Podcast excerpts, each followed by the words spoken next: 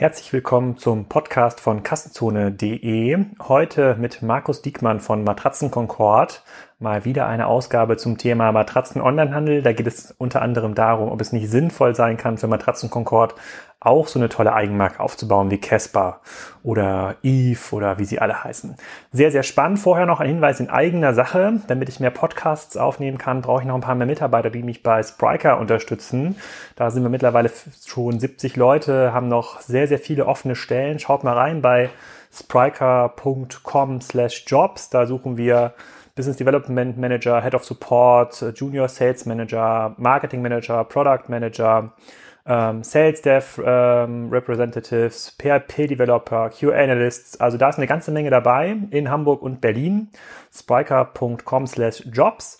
Und aufgrund der Conturion-Akquisition von der Hoffmann-Gruppe gibt es sehr, sehr, sehr viel Nachfrage im Bereich B2B und diese Nachfrage, die wollen Lennart Paul von Warenausgang.com und ich gerne bedienen. Und zwar machen wir eine Spezialausgabe vom Digital Commerce Day an drei Terminen. Einmal am 24. Juli in Hamburg, am 27. Juli in Stuttgart und am 17. August in Berlin. Dort laden wir so 10 bis 20 Leute ein, und diskutieren, was genau hinter diesem Deal steckt, was man für technische Fähigkeiten aufbauen muss, um auch mal so sein zu können wie Conturion und wie das der Markt in Summe bewertet. Ähm, da könnt ihr euch anmelden auf digitalcommerceday.de.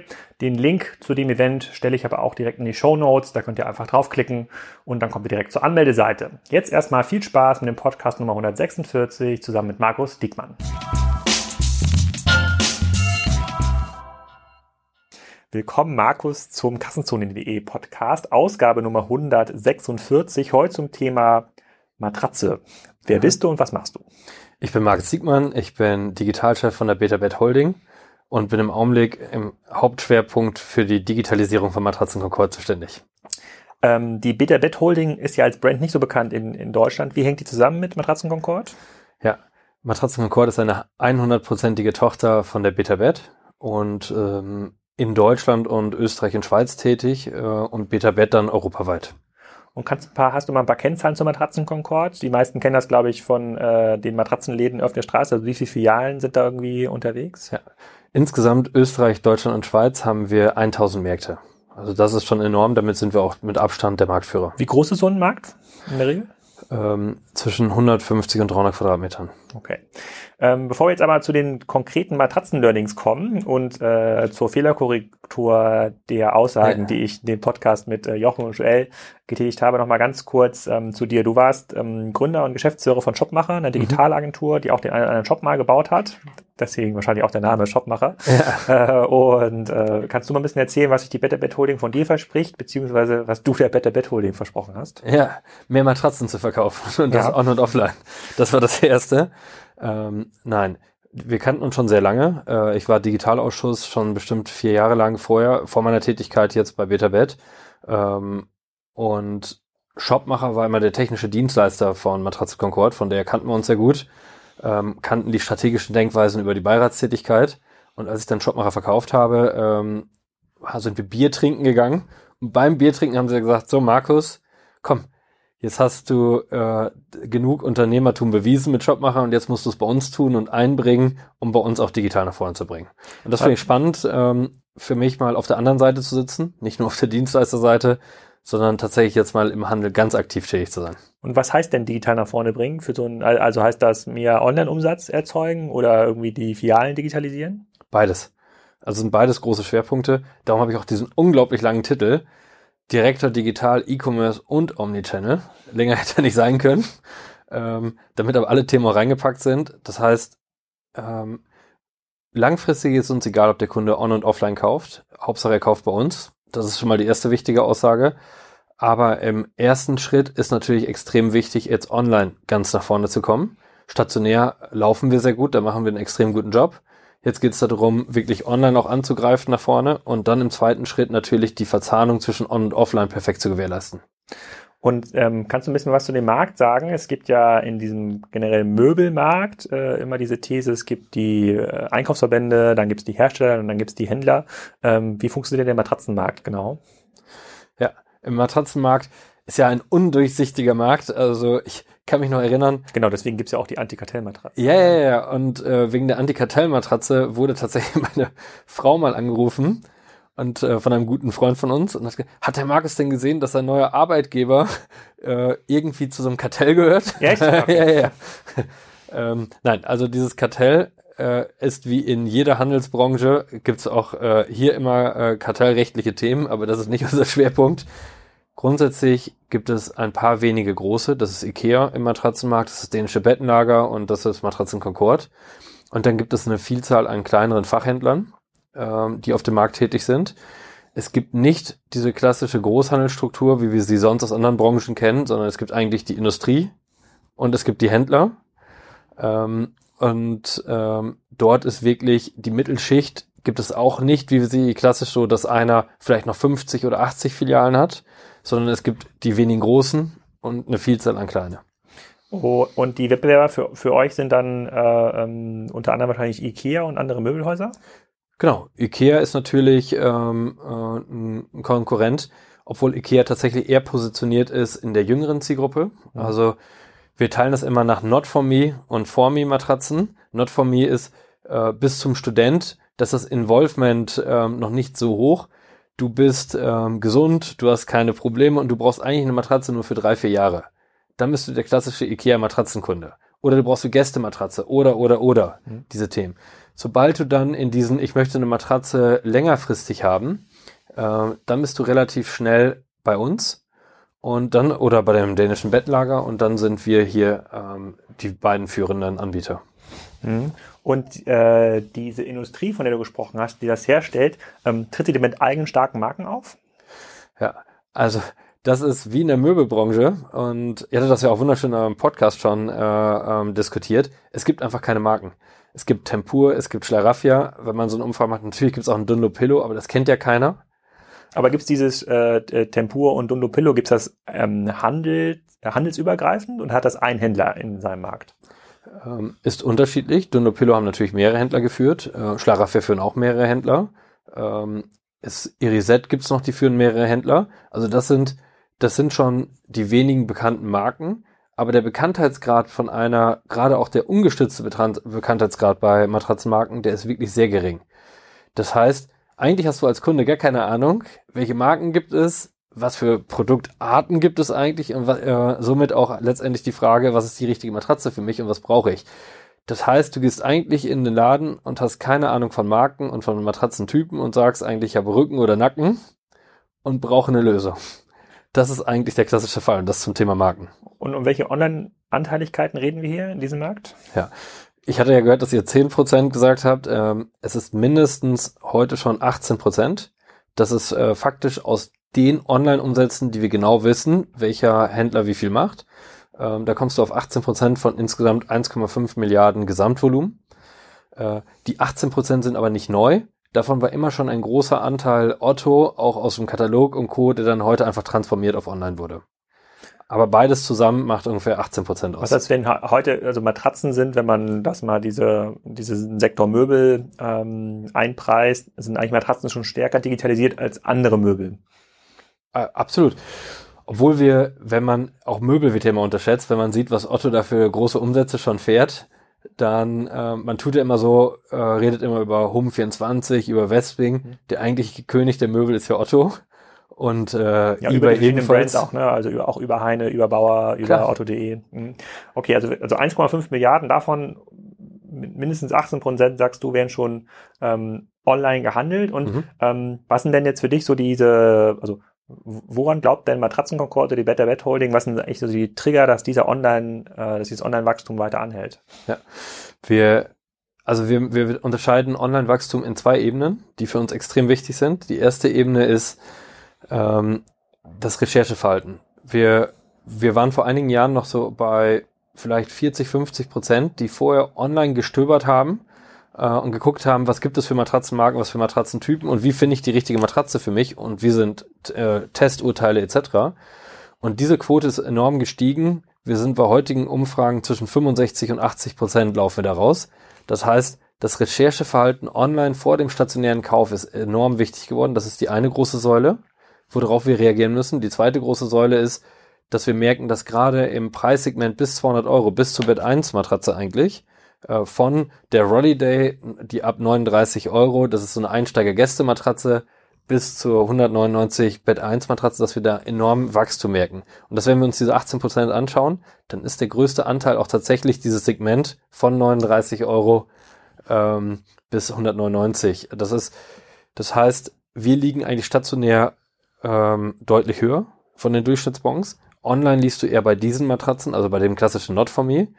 Und dort könnten wir uns vorstellen, dass es richtig auf 25 bis 30 Prozent in diesem Segment äh, wächst. Und das ist sehr spannend, weil das auch stationär nicht unser ähm, originärer Kunde ist, weil, wie gesagt, das ist eher Ikea. Das heißt, das ist ein Markt, den wir auch online komplett für uns noch zusätzlich erschließen können. Zusätzlich mit der unterstützenden Recherchefunktion, dass du auch online demnächst schon die Vorauswahl für die richtige Matratze finden kannst und dann stationär testen. Das sind die beiden großen Säulen.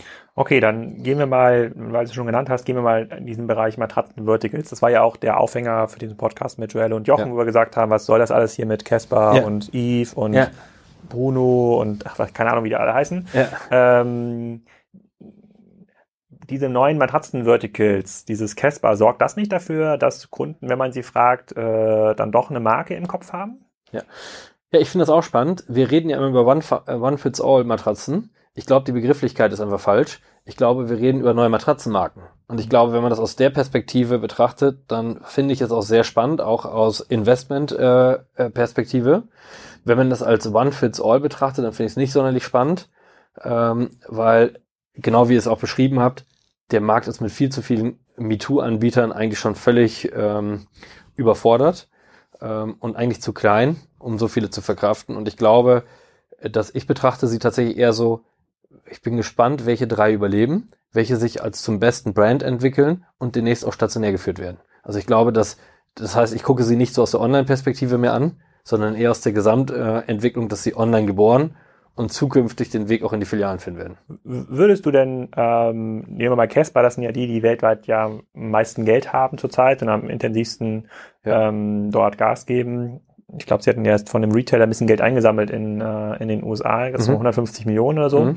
War der, war der Größenordnung. Würdest du denn äh, so eine Matratze überhaupt führen wollen? Also hat man da nicht das Gefühl, dass auf einmal dann diese dann wird auf einmal die Matratzenmarke Eigentümer des Kunden, weil die kommt zu dir äh, zu Matratzen Concord und will eine Kessler Matratze und heute kommt der Kunde zu dir und sagt, hm, ich habe Rücken, mhm. ich brauche eine neue Matratze. Mhm.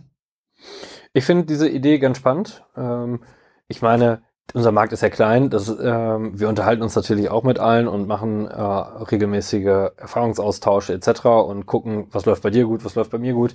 Und ich finde die Idee schon grundsätzlich gut, auch darüber nachzudenken. Erstmal so grundsätzlich sowieso nie etwas auszuschließen. Äh, wenn sie den Schritt gehen Richtung Brand, warum sie nicht auch bauen, stationär zu führen.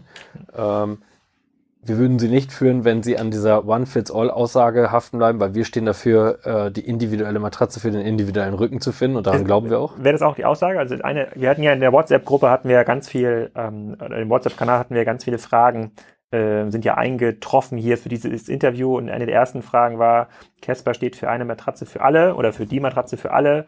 Wofür will Concord stehen? Und dann sagst du, das ist halt die die richtige Matratze äh, ja, für, für den Einkäufer. Absolut. Dieses One Fits All, das funktioniert eigentlich nur, wenn du wirklich keine Beschwerden hast. Ich sag mal, du bist 20, ähm, du bist noch in der Blüte deines Lebens, dann kannst du da wunderbar drauf liegen. Ähm, oder du brauchst sie wirklich nach zwei, drei Jahren, tauschst du sie schon wieder aus, dann klappt das auch. Aber alles danach, da wird man einfach feststellen, dass der eine braucht tatsächlich doch den Härtegrad und der andere schläft lieber ganz weich, der andere lieber ein bisschen härter, der andere ist 120 Kilo schwer, der andere ist 60 Kilo schwer, äh, der eine hat Nackenbeschwerden, der andere Rücken.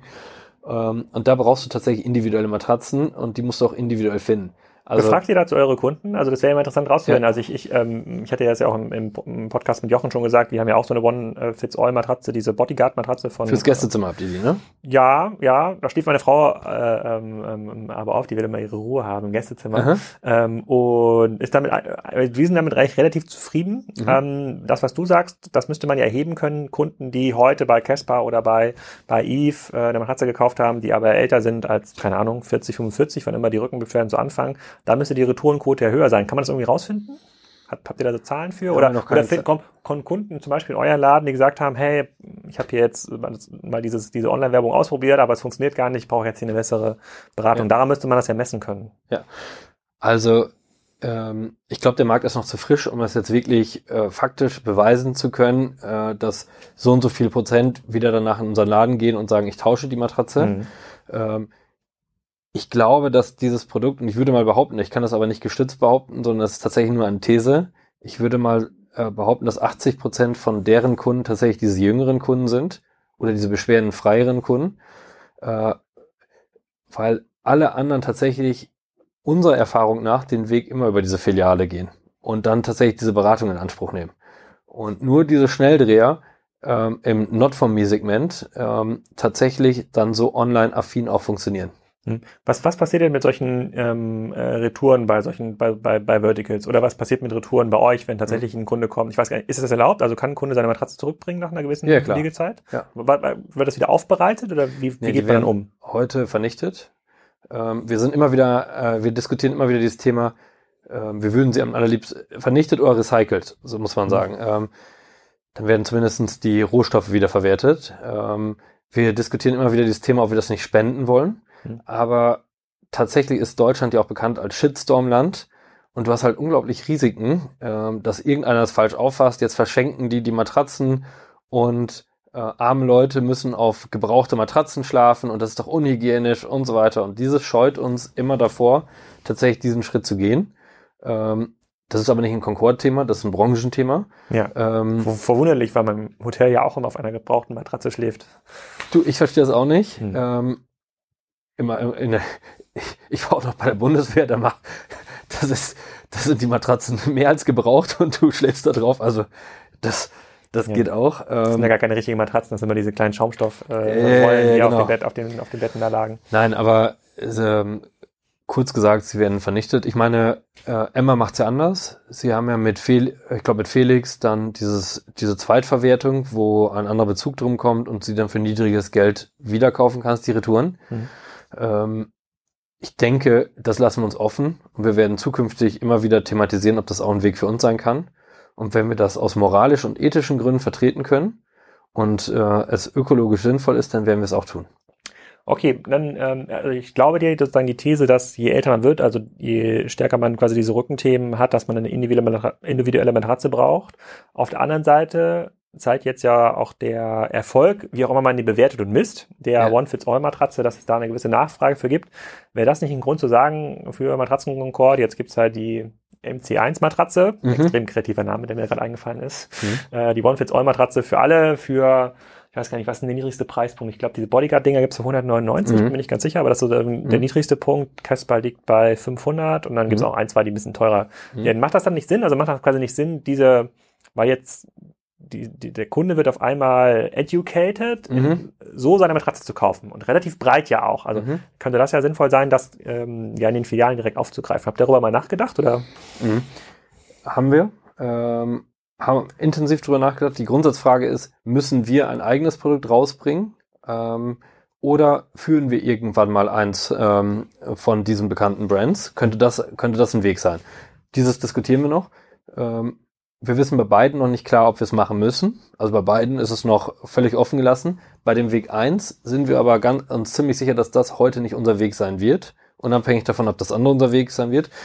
Kann ich dir auch erklären. Ich glaube, dass du, wenn du dir Emma und Co. anguckst, die haben 10 Millionen, 12 Millionen, 13 Millionen nur für Brandbuilding ausgegeben. Casper macht das Gleiche, auch in Deutschland. Und ich glaube tatsächlich, dass auch wir Nur für Brandbuilding in Deutschland? nur für Brandbuilding in Deutschland. Und ich glaube, dass wir über TV und äh, Co. über die Jahre, ich glaube, wir müssten über als Follower über ähnliche Investments nachdenken. Ich glaube, nur die Aussage, wir haben jetzt auch so ein Produkt, äh, führt nicht zum Erfolg und nicht zu dem Erfolg, den wir ähm, uns daraus versprechen, was dann auch den Mehrwert zu unseren anderen Produkten bringen würde. Wo liegen denn die Preispunkte bei euch in so einer Filiale? Also kann, wenn ich da jetzt reinkomme und Mhm. sage, ich, ich will hier sowas haben wie die Bett 1 Matratze, was äquivalent ist, könntet ihr da, hättet ihr da darauf eine Antwort? Ja klar. Ähm, also die Bett 1 äh, Matratze ist ein, ein sehr gutes Produkt. Also ich persönlich finde sie auch sehr gut. Ich finde, dass das unglaublich gut gemacht hat. Ähm, ist auch die beste jemals getestete. Ähm, was auch immer die, Testkriterien sind und was man von den Testkriterien hält, da kann man sich drüber streiten.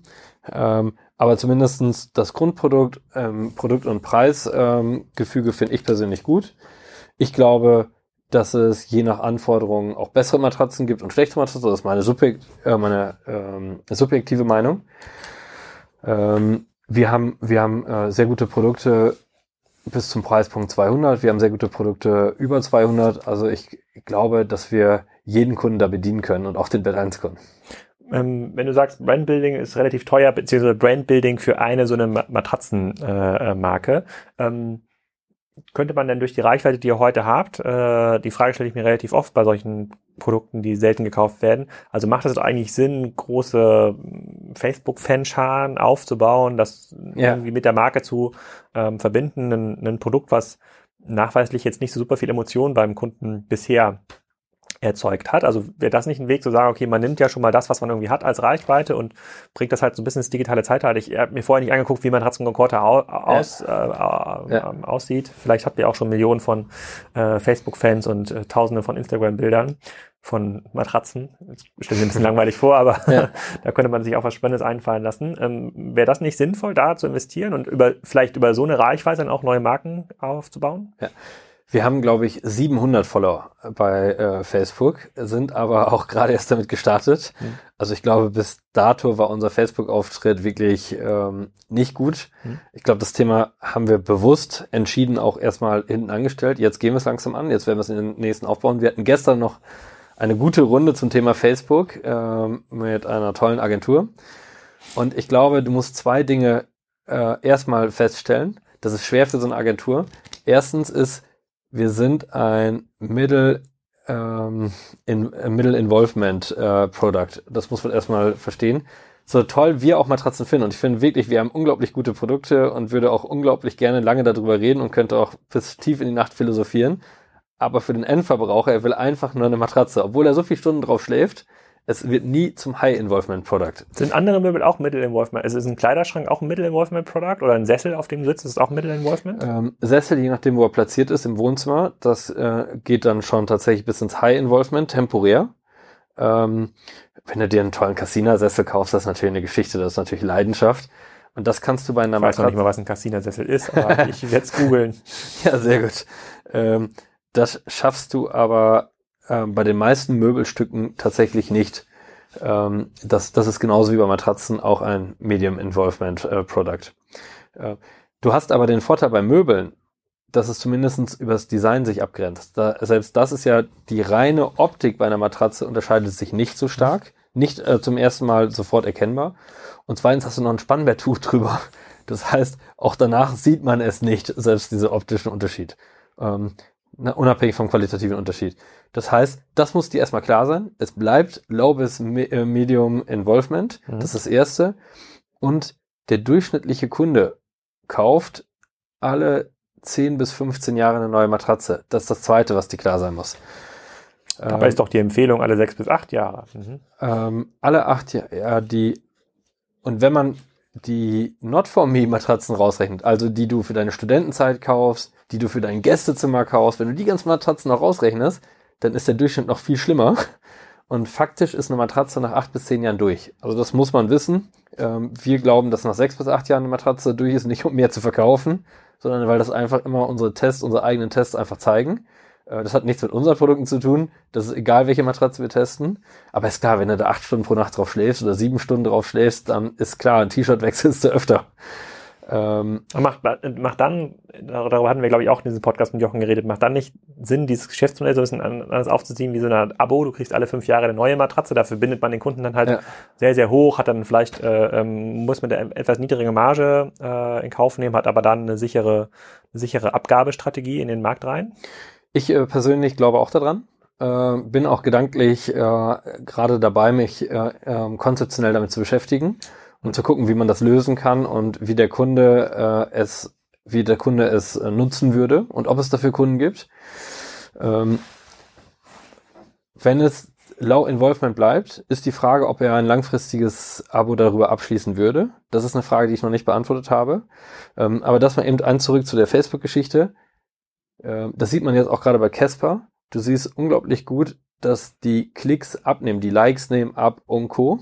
Das heißt, du hast schnell die Gefahr, dass du, das erstmal finden die dich cool, dann liken sie dich, und jetzt musst du aber Stories erzählen. Wie lange willst du das durchhalten? Du kannst nicht zehn Jahre lang bei einem Low-Involvement-Produkt immer mhm. wieder eine Story erzählen. Das macht gar keinen Sinn. Okay, die versuchen das ja zu mitigieren, indem sie andere Produkte mit aufnehmen. Ne? Das genau. erst naheliegend ist ja das Boxspringbett, dann kommt der Bettbezug, dann kommt die Schlafzimmerlampe.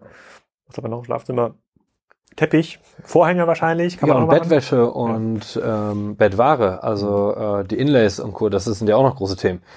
Ähm, aber selbst damit hast du es schwer, den Kunden immer in Anführungszeichen bei Laune mit Storytelling zu halten, ähm, so dass wir eigentlich zu der Erkenntnis gekommen sind, du hast einen Zeitraum alle zehn Jahre, acht bis zwölf Wochen beschäftigst du dich als temporärer Fachmann mit diesem Produkt Matratze und dann saugst du alles an Wissen auf, was so existiert und dann gehst du auf Facebook und guckst, wie es eigentlich die Marke positioniert, du Du gehst online, du gehst offline, ähm, du nutzt alle Kanäle, die dir zur Verfügung stehen, um das richtige Produkt zu finden und dann verdrängst du auch schon das ganze Wissen wieder aus deinem Kopf und dann beschäftigst du dich nicht. Wir haben zum Beispiel Studien gemacht, dass ähm, die zu der Erkenntnis kommen, dass du, guck mal, wir sind ja, wir sind ja an jeder Straßenecke positioniert mit tausend Läden.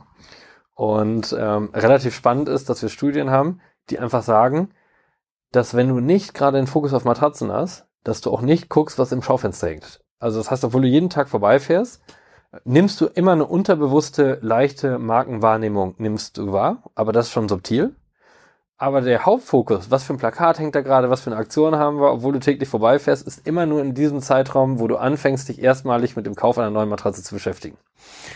Da kommen wir gleich nochmal zu, äh, was, wie, wie quasi die Aufstellung ist oder diese Markenwahrnehmung von, äh, von Matratzen. Ich habe ja gerade mal auf der Casper.com-Seite geguckt und da gibt's jetzt Matratzen, Kissen, ach, jetzt kommt hier irgendwie so ein komisches Pop-up-Moment, Bettwäsche, ja. Matratzenschoner und Hundebetten, okay, das ist ein bisschen strange, aber ähm, die werden sich ja was bei gedacht haben. Das sind ja schon ja. eure Leute, die da, drin sind. Da, damit versuchen sie die Geschichte so ein bisschen weiter zu erzählen. Aber man muss auch sagen, ist jetzt noch kein altes Unternehmen so. Die müssen dann auch lernen, ob das äh, funktioniert und den Weg in die Profitabilität haben sie auch noch nicht gefunden, wie alle anderen Businesses auch nicht. Ich glaube, Bett 1 ist schon profitabel, das ist irgendwie selbstfinanziert und ist auch gar nicht mal so klein.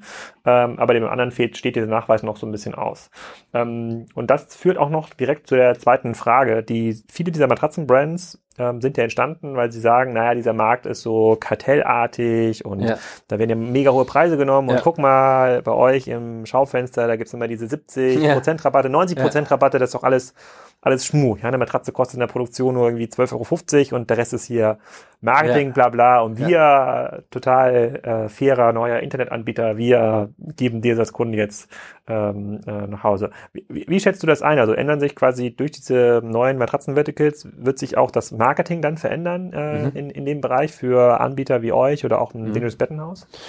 Ich glaube insgesamt, dass die Branche unglaublich veraltet ist. Also, dass ähm, wir eigentlich dort stehen, wo Aldi vielleicht vor 20 Jahren stand. Du hast schon gute Produkte, mhm. aber deine Wahrnehmung ist, ich mache lieber eine Edeka-Tüte um die Aldi rum, damit, Tüte herum, damit keiner mich erwischt, dass ich bei Aldi war. Mhm. Und dann machst du den Schritt zum Fachdiscount. Und ich glaube, das ist das, wo unsere ganze Branche äh, sich gerade hinentwickeln muss. Ähm, wir haben gute Produkte, auch unsere Wettbewerber haben gute Produkte. Wir haben gute Beratungsqualität bei den großen und auch bei den Fachhändlern, das ist alles gegeben, aber wir haben ein schlechtes Marketing. Aber das liegt dran, keine Markenbekanntheit, das ist alles nicht, nicht gemacht worden. Das ist all, das, das heißt, es gibt noch Riesenpotenzial in diesem Markt, damit anzufangen. Du unterscheidest zwischen Marketing und Werbung dann, weil das eine ist ja quasi ähm, in diesem Aufmerksamkeitsfenster ja. acht Wochen alle zehn Jahre würde ich ja schon sagen, dass Matratzen Concord das gut schafft. Die Leute zumindest mit lustigen, Luftballon, ja. Luft, lustigen Luftballons äh, vor der Tür und diesen Schildern ja, zumindest den Laden da, äh, da rein. Die Frage ist halt, passt das irgendwie zum Image langfristig? Ist das irgendwie, äh, ist das, ist das irgendwie gepflegt? Ähm, aber ähm, das unterscheidet es. Das sind natürlich zwei verschiedene Sachen. Also Marketing bedeutet für dich, also wie wird quasi gestützt oder ungestützt die Marke wahrgenommen?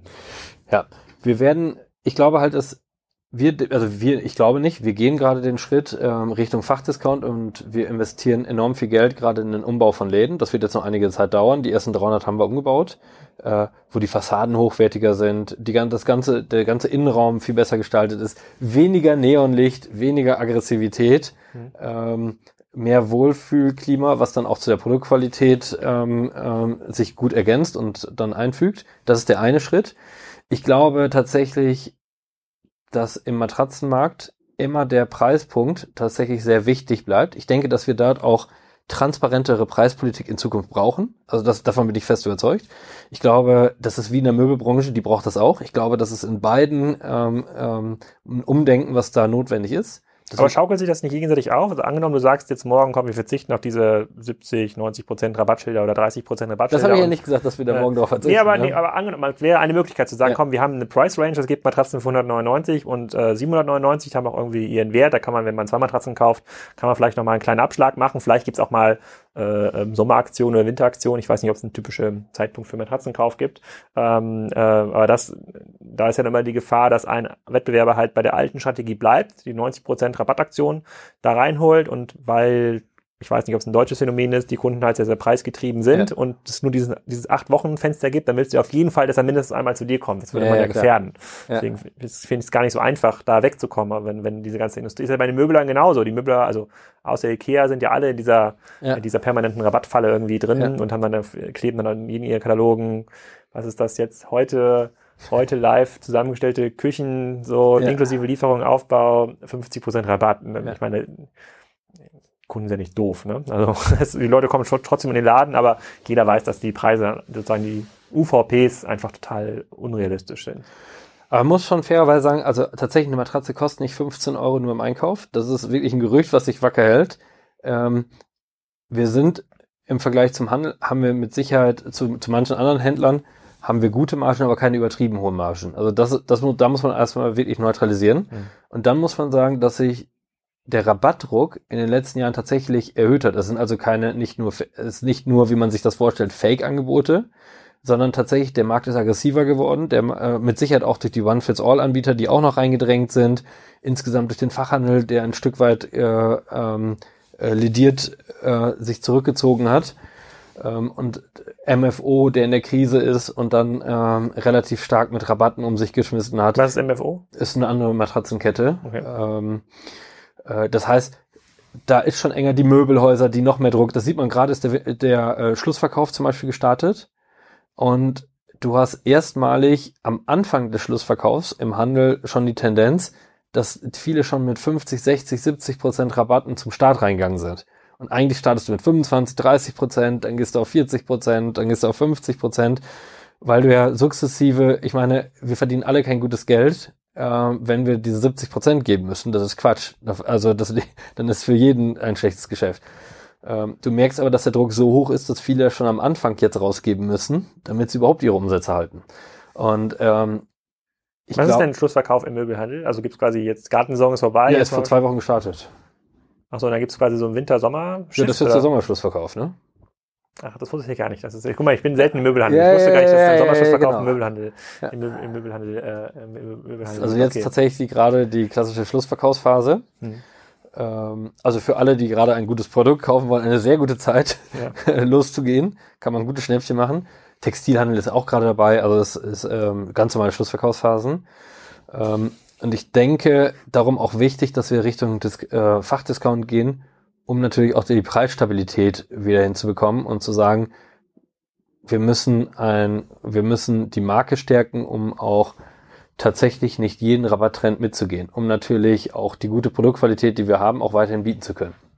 Ja, okay, es gibt ja zwei Möglichkeiten, das zu machen. Einmal kann man ja sagen, man kümmert sich noch mehr um das Thema Customer Retention, was aber ja. mega schwer ist in, äh, in eurem Bereich. Ja. Ähm, oder man macht ein klassisches Upselling und versucht dann halt doch noch den Schoner oder Bettwäsche oder Kissen Klar. irgendwie dann ähm, da drauf zu bringen, was dann wiederum, wenn man das wirklich digital denkt, auch die Möglichkeit ergibt, ähm, das so ein bisschen, ähm, ja, nicht in so ein Abo-Prinzip rein zu, reinzubringen, aber dann kommen die Leute vielleicht schon öfter mal wieder. Vielleicht kann man ja auch einen Bettwäscheservice irgendwie anbieten. Das wäre auch so ein Abo-Thema, Abo wo man sagt, ich hole dir einmal im Jahr die Matratze ab, machst ja. die, reinige sie einmal komplett ähm, durch. Das ist, äh, das ist irgendwie im Preis enthalten für die ersten drei Jahre. Dann kommt ja. der Kunde zumindest wieder. Das kann ich mir billiger vorstellen, als permanent in dieser Preisspirale ähm, drin, ähm, drin zu sein. Sind denn Kunden, also wenn du jetzt schon sagst, die kaufen eigentlich, wenn man diese Erstkäufe abzieht da aus dem Studium, ähm, kann man denn sagen, dass ein Kunde, der eine Matratzen Concord Matratze gekauft hat, dass der mit einer höheren Wahrscheinlichkeit beim nächsten Kauf wiederkommt, wenn er in acht Jahren wieder sucht? Oder muss man dann ähnlich wie es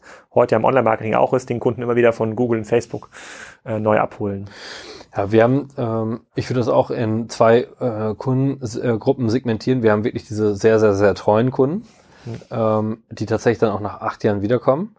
Ähm, aber ich glaube, dass sie tatsächlich, auch wenn sie letztendlich bei uns dann wieder kaufen, ähm, zum großen Teil auch vielleicht nochmal bei zwei, drei anderen Händlern waren. Ich glaube, dass du dich schon intensiv, egal ob online oder offline, dass du dich bei diesem Kauf äh, erneut wieder von vorne anfangend damit beschäftigst. Dann gehst du vielleicht, startest du erst bei uns, weil du gesagt hast, ich habe gute Erfahrungen gemacht. Ähm, aber vielleicht hat sich mein Lebens, meine Lebensgewohnheit gerade auch verändert. Ich bin dicker geworden, es hat sich was verändert. Ich kann also auch nicht die gleiche Matratze zwangsläufig nehmen. Ich bin verheiratet und brauche jetzt ein paar Matratzen. Es gibt ja so ein paar Einflussfaktoren. Oder ich habe jetzt ein besseres Gehalt und möchte mir jetzt eine wirklich richtig, richtig gute Matratze gönnen ähm, und starte dann darum meine Journey nochmal neu. Also das sind so alles so Einflussfaktoren, wo du sagen kannst, da guckt er auch nochmal in zwei rein. Ähm, aber ansonsten haben wir tatsächlich eine sehr hohe Anzahl an Kunden, die immer wieder bei uns kaufen. Darauf sind wir auch sehr stolz. Äh, genauso stolz wir darauf sind, dass tatsächlich die deutsche Mitte absolut breit vertreten, vom Fußballprofi bis äh, zu hochrangigen Politikern, alles tatsächlich bis natürlich auch äh, finanziell schwieriger aufgestellte äh, Personen, alle äh, bei uns kaufen ähm, und ähm, auch immer wieder kaufen und dass wir auch da keinen Unterschied machen können, dass die eine Gruppe nur immer wieder kommt oder die andere Gruppe. Was, und das ist das, wo natürlich die Startups, die neuen wie äh, Emma und Casper und Co. natürlich enorme Probleme mitbekommen. Was wir sehr gut können, ist, wenn die Customer Journey alle acht Jahre startet, sehr kosteneffizient den Kunden bei uns in den Laden zu bekommen ähm, und ihn äh, zum Verkauf. Wir haben unglaublich gute Conversions. Ähm, das schaffen wir wirklich extrem gut. Und darum können wir es uns auch leisten. Kannst du da was sagen? Also was heißt denn sozusagen von zehn Kunden, die in den Laden kommen, kaufen zwei? Kann, kann man, ist das eure Conversion oder wie rechnet man das aus? Ja, ganz, ganz normal. Im Handel gibt es ja auch eine Conversion äh, und die liegt deutlich über den Zweien. Ähm, da sind wir ähm, wirklich also unsere Verkäufer auf der Fläche, wenn sie eins können, ist tatsächlich dem Kunden das Vertrauen zu suggerieren, hier findest du das richtige Produkt und verkaufen es dir dann auch passgenau. Ähm, also die Quote ist wirklich extrem gut. Wie hoch ist die Retourenquote im stationären Handel? Nicht hoch. Ist, ihr habt es ja letztes Mal gesagt, auch online ist sie nicht hoch bei uns. Also die Retourenquote ist laut heutigen Erfahrung nicht unser großes Thema.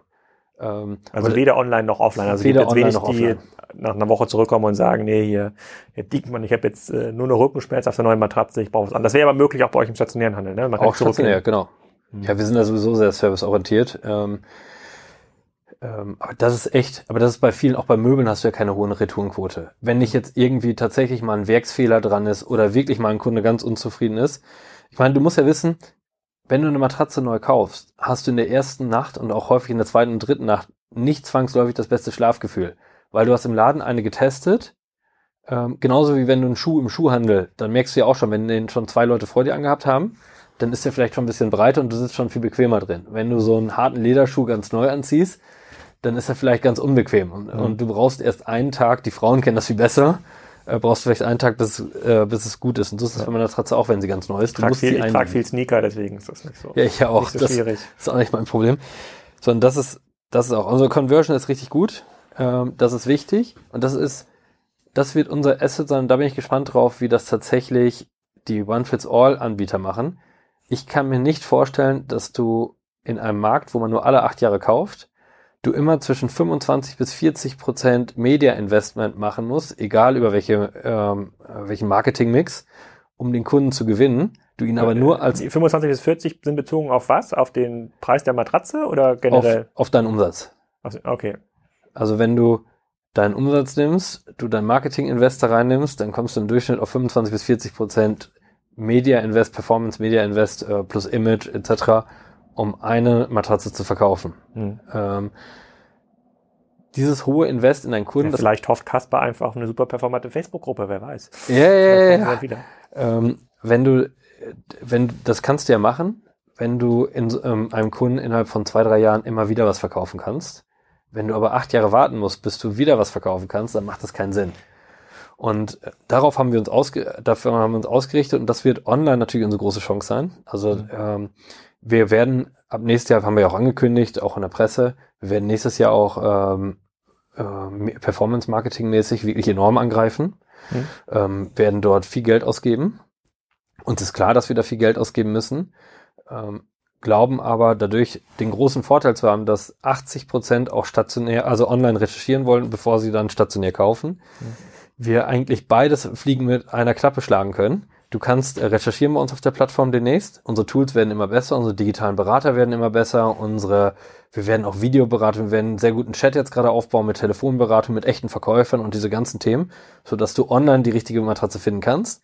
Und dann kannst du sie aber auch offline testen. Ähm, du kannst dich offline nochmal sehr gut beraten lassen. Und dieses Zusammenspiel, dann kannst du online kaufen, dann kannst du offline kaufen.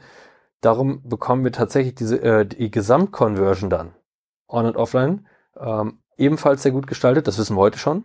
Und darum können wir tatsächlich auch hohes Invest in Performance-Online-Marketing-Maßnahmen ähm, spenden, ohne es verlustreich gestalten zu müssen. Wie wichtig ist denn für diesen Kauf dieses, dieses Probeliegen? Ich habe ich hab immer, ich, ich hätte ja auch erzählt im Podcast, der beim dänischen Mittellager auch so ein bisschen Probe gelegen und da, äh, da hat es ja die gute Beratung eigentlich gemacht, die uns zum Kauf überzeugt hat, mhm. so meine Frau und mich. Ähm, ich stelle mir halt vor, viele Leute sind ja auch mal unterwegs, äh, oh, aber insbesondere zahlungskräftiges äh, Publikum auch auf den Hotels. Ich, ich mhm. weiß nicht, wie groß dieser mhm. Share ist, den das irgendwie ausmacht, aber mhm.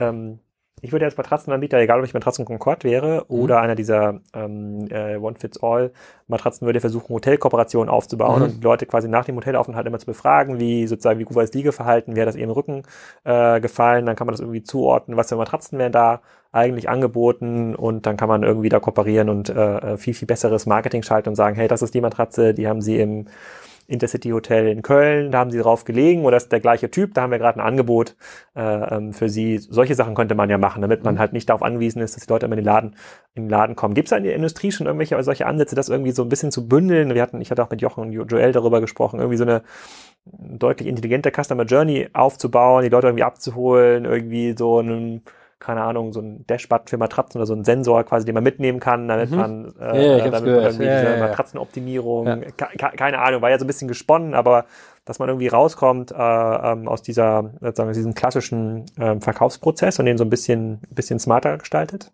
Ja. Es gibt solche Kooperationen schon. Also ich habe auch verletzt noch, ich mir fällt gerade nicht ein, welche Matratze sie dann da hatten, aber dann stand auf dem Nachtschränkchen, sie schlafen gerade auf der und der Matratze hm. äh, und wir hoffen, das gefällt ihnen. Also das, und dann gab es gleichzeitig einen äh, Gutscheincode, wenn du ihn konntest du zehn Prozent, wenn du die Matratze dir kaufen möchtest. Und ich hatte den äh, Hoteldirektor gefragt, äh, hatte gesagt, hier, ich gehöre zur Matratze, guck, muss mal fragen, wie er das macht. Und er sagte, die kriegen dann eine Affiliate-Provision, wenn dann so eine Matratze tatsächlich verkauft wird. Dann habe ich schon gefragt, funktioniert es? Sagt er nicht. Ähm, haben eine einzige jemals verkauft, das war ein sehr großes Hotel, wo sie die Affiliate-Provision äh, kassiert haben. Ja. Ähm, wir sind ja Gewohnheitstiere und was man schon feststellt, dass du häufig die Erfahrung machst, dass du im Hotelbett nicht so gut schläfst wie zu Hause. Du kommst, also du sagst ja immer, meine Matratze zu Hause, die liebe ich, außer sie ist jetzt auf oder du hast ein neues Problem. Und dann kommst du ins Hotel und eigentlich das Gesamterlebnis im Hotel, die gute Bar, das gute Interieur gesamt und so, das macht eigentlich das, äh, das Klima aus, das Wohlfühlklima. Ähm, und die solide Matratze, dass du nicht schlecht schläfst, zumindest in Deutschland, hm. das rettet dich schon. Hm. Ähm, aber ansonsten bin ich bei dir und ich habe was Interessantes bei meinem Orthopäden. Äh, Finde ich es ganz cool. Der hat von Tempur ähm, Kissen und sowas da liegen. Und der sagt, zum Beispiel jetzt hast du einen Rückenleiden, hast einen Bandscheibenvorfall oder sonstiges und sagt, hier, guck mal, ich habe hier von Tempur ein Kissen. Das kannst du mitnehmen, Probe liegen. Und ähm, wenn es dir gefällt, kannst du es bei mir kaufen aber auch, äh, also die Idee finde ich noch viel besser. Ich finde, du bist direkt an der Zielgruppe dran. Du hättest einen Fachmann, der auch deinen Rücken angucken kann, der sagen kann, ähm, du brauchst die und die Matratze tendenziell, die wäre für dich die richtige und achte bitte darauf. Also du könntest auch den Fragebogen wunderbar ausfüllen. Also es äh, erschließt sich schon für mich als sehr logisch und für mich auch als nach, sehr nachstrebenswert. Ähm, ich würde selbst mir vorstellen können, dass wir online äh, da in Kooperationen gehen mit dem Online-Team, mit Orthopäden aber auch da habe ich die Frage gestellt, und wie viel hast du verkauft? Äh, zwei Stück und warum? Du, weil ich mich um dieses Thema nicht kümmere. Das zeigt mir, wie viel Aufklärungsarbeit du auch noch leisten musst, egal ob bei, äh, in den Hotels oder äh, bei den Orthopäden, dass du die tatsächlich davon überzeugst, dass das ein gutes Geschäft für den Kunden, für dich und für uns sein könnte. Und von der alle eine Win-Win-Situation haben.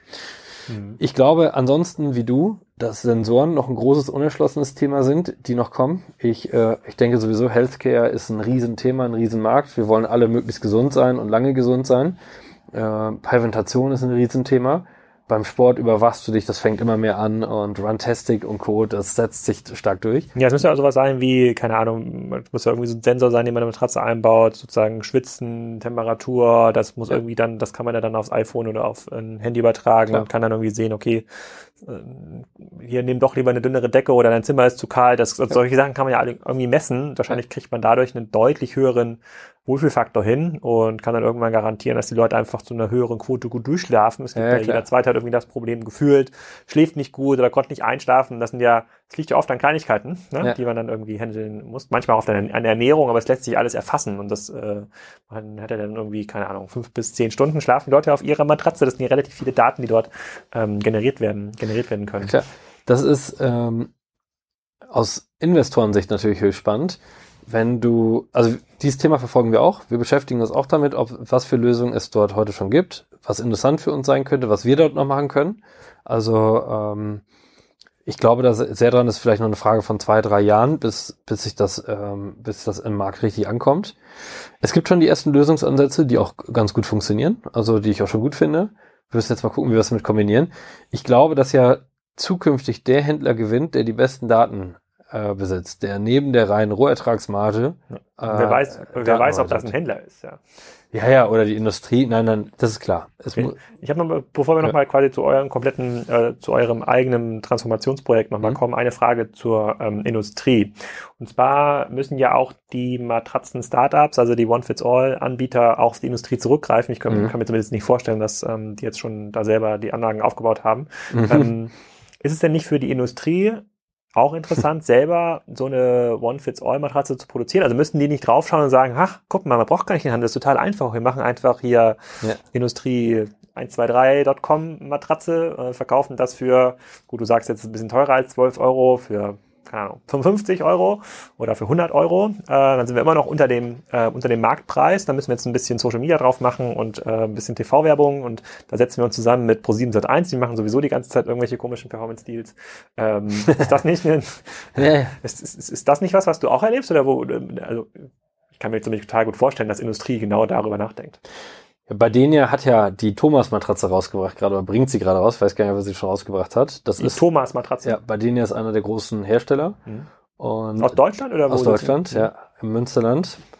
Und der hat die Thomas-Matratze, weil der Inhaber Thomas Buskamp heißt, hat er die Matratze schon mal nach sich benannt. Das finde ich auf jeden Fall sympathisch, ja, Thomas-Matratze, ja. Ähm, die hat er gerade rausgebracht. Ähm, ich glaube, wenn du dir die Matratzenindustrie anguckst, das sind wirklich tolle Leute, die viel, sehr produktverliebt sind und tolle Produkte mhm. produzieren. Erstmal glauben sie auch nicht an den One-Fits-All-Ansatz, sondern glauben tatsächlich, dass der Rücken auch zu individuell ist. Mhm. Das muss man erstmal schon mal wissen. Das zweite ist, ähm, was viel schlimmer ist, ich weiß gar nicht, wie ich das in politisch korrekte Worte fassen kann, aber ich glaube, sie sind nicht die modernsten heute. Ich mhm. glaube, sie brauchen noch, ähm, bis sie, also so ein Badenia ist natürlich schon sehr gut drauf, also Herr Buskamp, ne, nehmen Sie es nicht persönlich, aber ansonsten ist es noch ein bisschen verschlafene Branche. Ja, ich, ich glaube das auch. Ich glaube auch, dass ein Casper, das ist halt 90% Marketingkompetenz. Ne? Absolut. Die Produktkompetenz hat, spielt ja gar nicht so eine große Rolle, aber ich kann es mir halt gut vorstellen, weil viel, in vielen anderen Industrien sieht man das ja, dass, äh, ja. oh, ich brauche eine Webseite, ein bisschen Social Media, dann kann ich's, brauche ich den Handel dazwischen nicht mehr. Die hatten ja Angst vor dem Filialstruktur, Lagerhaltung. Ähm, das stelle ich mir relativ vielversprechend vor. Ähm, dann würde ich nochmal zu einem, äh, zu einem ganz wichtigen Thema kommen aus meiner Sicht. Ähm, jetzt wird die Digitalisierung bei euch ja auch in deiner Person relativ groß ähm, an, angeschoben. Du hast ja selber, bist ja selber auf der einen oder anderen Bühne mal aktiv und hast bei Shopmacher viele andere Kunden auch, auch gesehen. Ähm, was ist jetzt, du bist jetzt ein Jahr dabei ungefähr? Ähm, Dreivierteljahr. Dreivierteljahr. Mhm. Ähm, was sind jetzt so deine Learnings? Welche Sachen funktionieren? Was funktioniert nicht? Oder was hast du bei anderen Unternehmen schon gesehen, was nicht funktioniert, äh, was ihr auch jetzt gar nicht ausprobiert? Ja. Fängt ja ganz vorne an. Ähm, Digitalisierung ist ja einfach, nee, also erstmal grundsätzlich ist ja nicht nur E-Commerce, sondern es ist eine komplette Automatisierung, technische Weiterentwicklung aller Abteilungen und ein kultureller Change. Das ist erstmal so komplett von, von ähm, so ganz auf der Meta-Ebene gesprochen. Und ich glaube, da fängt schon das erste Problem an, dieses zu digitalisieren. Am liebsten würden die meisten ähm, Unternehmen sagen, digitalisieren ist super, aber soll doch erstmal in einer anderen Abteilung, die wirklich wie so eine Insel irgendwie aufs Meer geschoben wird und dort soll sie sich so ein bisschen digitalisieren. Äh, wasch mich, wasch mich aber mach mich nicht nass. Mhm. Ähm, das ist schon mal so das erste Problem an der Digitalisierung. Und da bin ich froh, äh, dass bei Matratzen Concord äh, wirklich die Leute bereit sind, sich selber mit zu digitalisieren und zu sagen, auch unsere Abteilung wollen wir weiterentwickeln. Und wir haben uns lange Gedanken gemacht, das liegt vielleicht auch daran, weil der Matratzenmarkt jetzt gerade erst so einsteigt und die alle schon andere, andere Branchen sehen konnten. Das ist das Erste. Das Zweite ist, in der Digitalisierung, guck mal, die meisten Industrieunternehmen, die meisten Handelsunternehmen haben ja schon jahrelang sehr erfolgreich ihre Jobs gemacht. Wirklich sehr erfolgreich. Und jetzt kommen wir Digitalisten rein und denken, wir wüssten, wie die Welt funktioniert und. Das ist auch so, das ist auch so. Alles muss sich verändern, alles muss sich sofort verändern. Damit stößt ihr auch vielen Leuten auf den Kopf, die wirklich jahrelang einen sehr guten Job gemacht haben. Letztendlich geht die Zeit, aber der Zeit, die, die Zeit, äh, die zeitliche Weiterentwicklung, die geht so rasant, dass du ja tatsächlich dich schneller verändern musst als jemals zuvor. Und da hast du schon ein kulturelles Problem untereinander in der Digitalisierung weil einmal musst du es anerkennen, aber gleichzeitig muss du sagen, wir müssen trotzdem anders machen. Ja, ihr seid super, aber wir müssen weitermachen. Ähm, die Grundsatzfrage ist, kannst du alle bei der Geschwindigkeit mitnehmen? Ähm, das kann man für jedes Unternehmen, muss man es anders beantworten. Und ich persönlich glaube nicht, dass du es tatsächlich rechts daneben parken kannst als Insel, sondern du musst dir, musst dich dieser unglaublich komplizierten Aufgabe zu stellen, das gesamte Unternehmen mitnehmen zu wollen. Und wenn du es, du musst ganz oben anfangen, du musst, wenn du keinen Sponsor hast, keinen Hauptsponsor, der sagt, ich bin 100% Digitalist und bin 100% Fan davon und wenn ich es heute noch nicht weiß, dann ähm, muss ich es jetzt halt lernen. Äh, oder ich muss mir einen zweiten ganz oben dazusetzen, der das kann und der das lebt.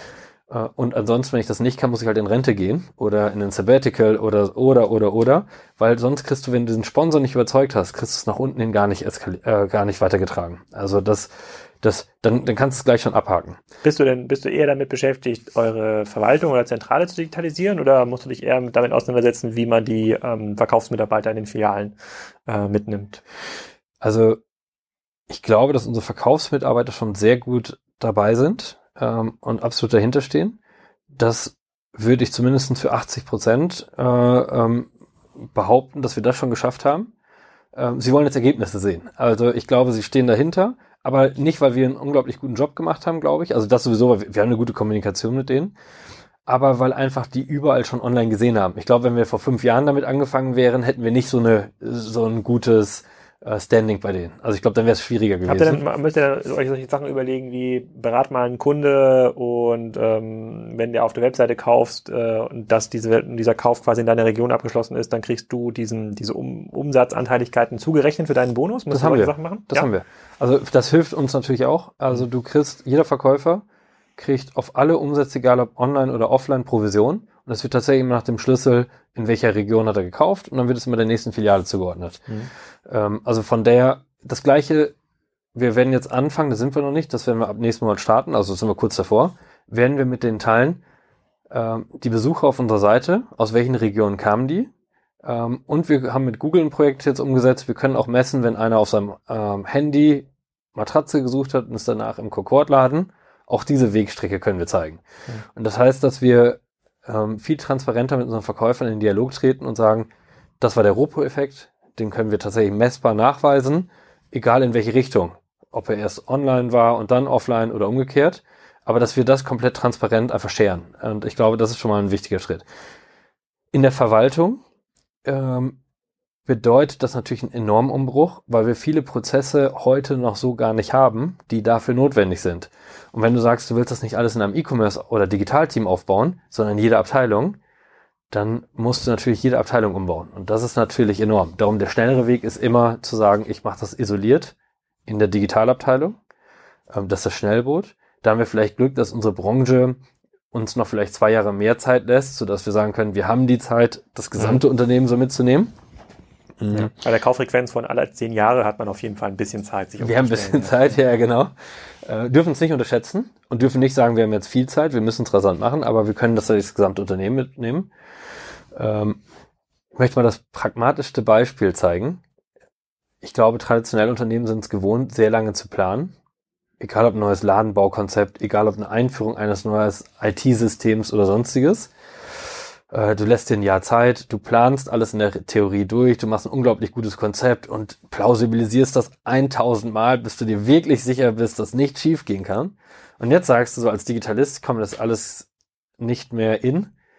Wir probieren es einfach aus. Nee, das, das sagt man ja nicht. Man sagt, dass es, man kann keine Risiken mitigieren mit diesem Ja, ja, ja, ja, genau. Und wir, äh, wir gehen jetzt testen, lernen, ausbauen. Dieses Prinzip. Wir probieren es. Um, das heißt aber nicht, wir probieren es dumm, sondern wir, wir, ähm, wir haben nun einen kürzeren Intervall, wie wir und, und einen Reifegrad, bis wir es rausgehen. Ähm, dann starten wir, wir lernen und entweder stellen wir es ein und sagen, das hat nicht funktioniert, oder wir bauen es aus, weil wir sagen, ähm, das hat gut funktioniert, aber wenn wir es so machen würden, wäre es noch besser. Äh, und wenn wir es einstellen, haben wir gelernt, ebenfalls, was hat dann gut funktioniert und was hat schlecht funktioniert. Selbst wenn wir es einstellen, hat irgendwas gut funktioniert und was können wir daraus adaptieren in der Weiterentwicklung. Das ist der erste große Mind Change, den du in alle Köpfe reinbringen musst. Das heißt, wir nennen das ja auch Fehlerkultur. Du darfst keine Angst haben, Fehler zu machen, sondern du darfst das trauen. Und das ist, glaube ich, schwierig, wenn du immer gelernt hast, nein, nein, nein, erst ein Jahr wirklich, wirklich konzeptionell durchdenken. Äh, das, das finde ich immer ganz witzig in den Gesprächen auf jeden Fall, weil das interessant ist. Ähm, das zweite ist, dass unabhängig von dieser Fehlerkultur du sowieso gefordert bist, viel schneller mit neuen Innovationen rauszukommen und du darum ganz andere Zyklen brauchst und du gar nicht in Perfektion immer denken kannst, sondern du da nur in gut, besser, best denken kannst. Und wenn wir digitale Berater brauchen, dann ist klar, dass der, der jetzt auf unserer Plattform ist, ähm, gut ist, aber nicht top. Und wir uns jetzt aber sukzessive von gut auf besser in best entwickeln. Und das sind wirklich unsere großen Evolutionsschritte. Ähm, das kannte aber vorher so auch keiner ähm, in den klassischen Handelsunternehmen. Und das ist meine Erfahrung, egal in welchem Unternehmen ich war.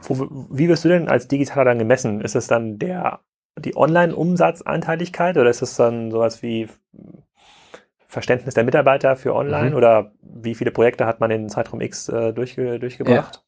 Ja. ja, wir haben, äh, kann ich ganz einfach sagen, wir haben da mehrere Ziele. Das ist einmal der Traffic. Wie viel Traffic können wir tatsächlich von offline nach online und von online nach offline bringen? Mhm relativ einfach messbar. Ähm, und wie können wir das durch, durch Promotions und digitale Elemente fördern? Dann ist es die digitale Weiterentwicklung des stationären POS. Ähm, Boxspringbett, Riesenthema, wächst enorm in Deutschland, äh, erfordert ganz andere Konfiguratoren, weil du viel mehr Individualisierungsmöglichkeiten hast als bei der klassischen Matratze. Hm. Das muss technisch abgebildet werden, das muss mit der Kasse neu vernetzt werden, da kommen ganz neue Herausforderungen. Das nächste ist der klassische Online-Umsatz, also der Online-Pure-Umsatz. Ähm, dort haben wir große Ziele, diese zu erreichen und online auch neu zu denken. Das wirst du sehen, das wirst du auch in einem Jahr sehen, wenn du bei uns auf die Plattform guckst. Ähm, wir, wir haben stationär natürlich ein begrenztes Sortiment, aber online äh, werden wir zu, zukünftig zur Plattform rund um Schlafen, rund um den guten Schlaf. Und wir haben keine begrenzte Ladenfläche. Wir können dort aufnehmen, was wir wollen. Und wir werden das über geschickte strategische Modelle mit den Lieferanten ähm, für beide Seiten, für Lieferanten und für uns in ein gutes Modell überführen, wo beide Spaß dran haben und der Kunde dadurch einen enormen Mehrwert. Ähm, das heißt, wir werden ein sehr, sehr großes Sortiment online abbilden. Und was du im zweiten Schritt aber auch stationär kaufen kannst. Das ist das nächste Umdenken. Wie, wie, wie, wie, viel, wie viel Schools habt ihr heute online? Ähm, heute haben wir 300 SKUs ähm, online und werden das mit Sicherheit ähm, äh, verdoppeln bis verdreifachen in kurzer Zeit. Mhm. Mhm. Ähm, und dann wird es interessant, der Kunde wählt dort ein Produkt aus, geht stationär und ähm, lässt sich Alternativen vielleicht noch zeigen. Aber wenn er dann sagt, ich möchte es trotzdem haben, kann die Verkäuferin das auch online kaufen. Und wenn wir jetzt bei Zusatzgeschäften sind und wir in Schritt drei, das ist nicht kurzfristig, aber vielleicht in Schritt drei oder vier, irgendwann in einigen Jahren auch vielleicht Lampen oder sonstiges haben. Wir werden also immer erst alles rund um Matratze anfangen auszubauen. Dann wird es natürlich interessant, wenn die Kunde, die Verkäuferin auch Zusatzgeschäft stationär über online. Ich hatte das bei Chris gesehen. Ich fand es bei Chris wunderbar. Ich hatte mir Uhren angeschaut und dann hatten sie wirklich nur eine begrenzte Auswahl von den Uhren, die ich haben wollte. Und dann sind sie mir mit mir an den Mac-Monitor, der wirklich gut aussah, gegangen. Ich gesagt, guck mal, diese 20 Uhren kann ich dir online noch zeigen, die kann ich dir auch hier hinbestellen, dann kannst du nochmal testen. Kann ich dir auch direkt nach Hause schicken. Und das, aber ich kann sie dir erklären, weil ich bin der Top-Profi, ich kann dir die Unterschiede erklären, musst du nicht selber machen. Fand ich enorm. Ich habe bei denen gekauft, die mussten noch ein bisschen verhandeln, weil deren Preis schlecht war. Ähm, das meine ich auch zur Preistransparenz in der Homogenität und das wird auch eine Aufgabe sein, die sich die gesamte Möbelbranche äh, äh, stellen muss. Und dann heißt es nicht, dass der Sessel nur einfach einen anderen Namen hat. Der muss auch ein anderes Produkt sein, äh, wenn er einen anderen Preis hat. Ähm, das heißt, diese Scheinpreise, die müssen aufhören. Wir müssen transparente Modelle haben. Das gehört auch zur Digitalisierung. Ähm, aber ich glaube, wenn wir diese ganzen Nummern spielen, äh, das wird auch zu meinen Aufgaben gehören, gemeinsam mit dem Vertrieb und dem Marketing clevere neue Preismodelle zu entwickeln, die transparenter sind. Äh, das ist auch Digitalisierung. Aber ich glaube, wenn wir das alles tun, dann sind wir schon auf einem guten Weg da habt ihr auf jeden Fall genug zu tun für 2017. Ja, ja. Ähm, Jetzt haben wir schon unsere 45 Minuten Maximallaufzeit ein bisschen überschritten mhm. und damit die Zeit des klassischen deutschen Inlandsfluges. Äh, ja. ähm, ich bin gespannt, was da an diesem Markt noch kommt. Also ich, ich glaube, das wird nicht das letzte gewesen sein, das letzte Gespräch zu diesem Thema mit dir gewesen sein. Und ähm, ich bin auch gespannt, wie sich jetzt die, ähm, äh, die One-Fits-All-Anbieter äh, weiterentwickeln, ob wir jetzt auch bei Emma und Co. Hundebetten sehen. Mhm. Ähm, äh, müsste ja so sein äh, ähm, am Ende des Tages. Ähm, ja, sehr cool. Ich hoffe, wir konnten auch alle Fragen aus der aus der WhatsApp-Gruppe ähm, beantworten. Wenn nicht, dann reichen wir das nochmal nach und wir ja. schreiben, ich schreibe auch noch den Kassenzone-Beitrag ähm, dazu. Da wirst du sicherlich auch auf den einen oder anderen Kommentar nochmal antworten äh, müssen. Bedanke mich hier für deine ganz, ganz offenen Antworten und ähm, Herleitung des äh, äh Marktes und äh, werde demnächst mal wieder reinschauen bei Matratzen Concord in Kiel. Sehr, sehr Dank. gerne. Freuen wir uns drauf. Dankeschön. Ja. Das war schon wieder mit Markus. Äh, wenn euch das gefallen hat und ihr meint, Alex sollte noch mehr Podcasts aufnehmen und braucht noch Unterstützung äh, bei sich auf der Arbeit, dann schaut rein auf spriker.com slash jobs, damit ich auch ein bisschen mehr Zeit habe, wieder Podcasts aufzunehmen. Vielen Dank.